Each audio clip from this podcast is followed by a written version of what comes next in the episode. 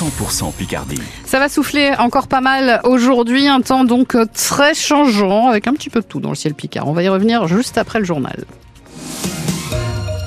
François Sauvestril disent non à la loi asile et immigration. Depuis lundi soir et le vote de ce texte qui durcit les conditions d'accueil des étrangers, les manifestations se multiplient aux quatre coins de France. L'intervention présidentielle mardi n'a pas calmé la colère. Colère exprimée hier soir à Amiens. Près de 300 personnes se sont rassemblées à l'appel de syndicats, de partis de gauche ou d'ONG. Parmi elles, beaucoup d'électeurs qui parlent de trahison. Votre vote m'oblige, avait dit Emmanuel Macron en 2022 à celles et ceux qui lui avaient donné leur voix, non pas par conviction, mais pour faire barrage à l'extrême droite. Nadia, une enseignante amiénoise, est précisément dans ce cas-là. Aujourd'hui, euh, je me sens euh, complètement euh, annihilée et pas du tout prise en considération puisque la Macronie fait le choix d'embrasser les idées du Rassemblement national. On est en train de se fourvoyer et de perdre tout sens commun et toute humanité.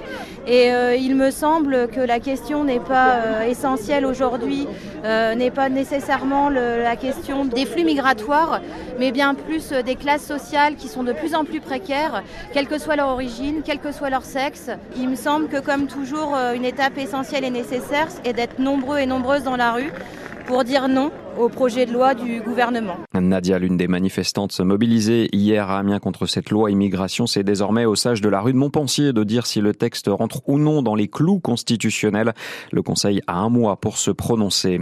À l'étranger, les Nations Unies patinent pour mieux soutenir les civils palestiniens de la bande de Gaza. Le vote d'une résolution pour améliorer l'aide humanitaire a de nouveau échoué. Hier, il est reporté.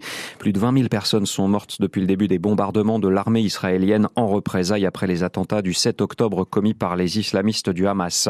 La piste terroriste écartée à Prague après la fusillade d'hier dans une université de la capitale de la République tchèque.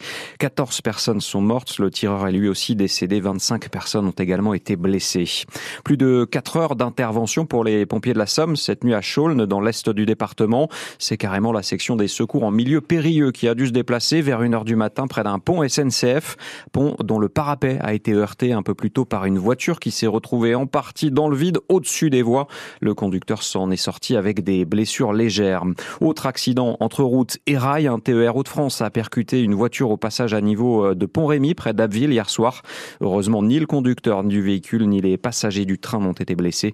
Le trafic a été perturbé hier mais reprend normalement ce matin. France Bleu Picard, 17h32, on vit plus longtemps en France, mais dans quel état? C'est un peu ce qu'il y a derrière la statistique. Oui, l'espérance de vie progresse en France, même si elle a pris un, un coup à cause de l'épidémie de Covid-19 mais avancer dans les années ne se fait pas forcément en bonne santé. Pour le mesurer, l'adresse, la direction de la recherche, des études, de l'évaluation et des statistiques a imaginé un autre indicateur, celui de l'espérance de vie sans incapacité, indicateur qui augmente lui aussi, Victor Dolande. Selon les dernières données calculées pour 2022, à 65 ans, les femmes peuvent espérer vivre 11,8 ans sans incapacité et les hommes 10,2 ans. Et la tendance est clairement à la hausse ces dernières années.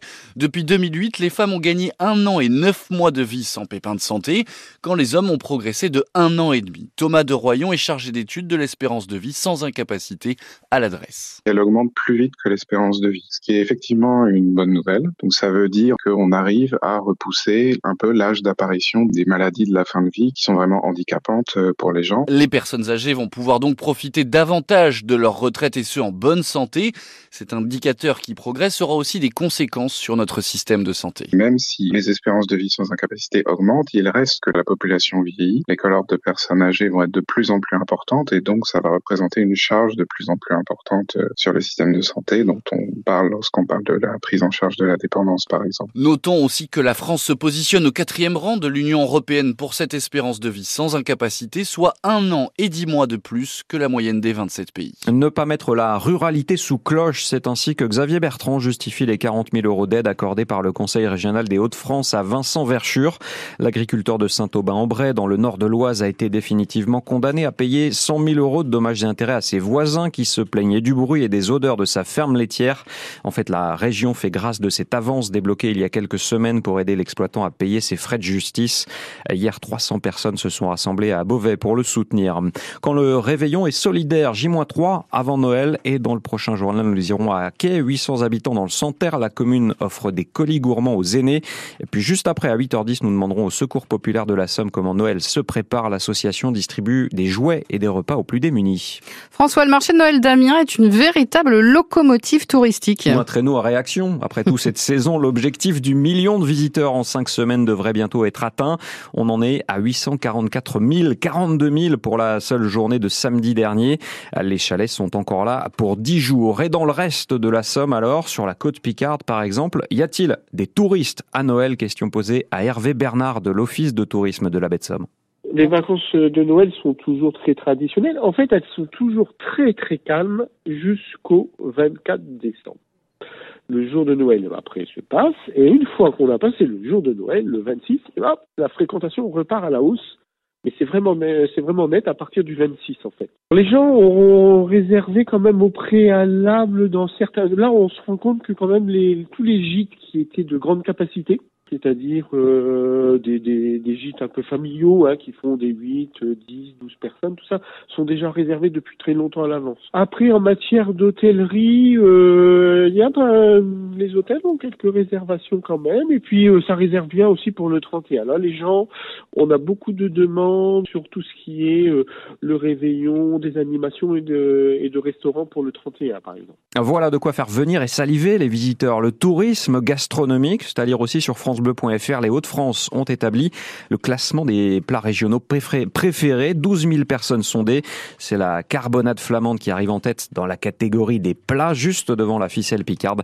Le gâteau battu est en neuvième position dans le classement des desserts. Et puis le foie gras, ça passe, l'apéro, ça casse. C'est à suivre dans Picardie Sport. Les consignes diététiques de Mario Richet à ses joueurs pour les fêtes. L'entraîneur québécois des Gothiques veut ses troupes en forme ce soir contre Gap au Coliseum Damien en Ligue Magnus de sur glace. Le coup d'envoi, c'est à 20h15.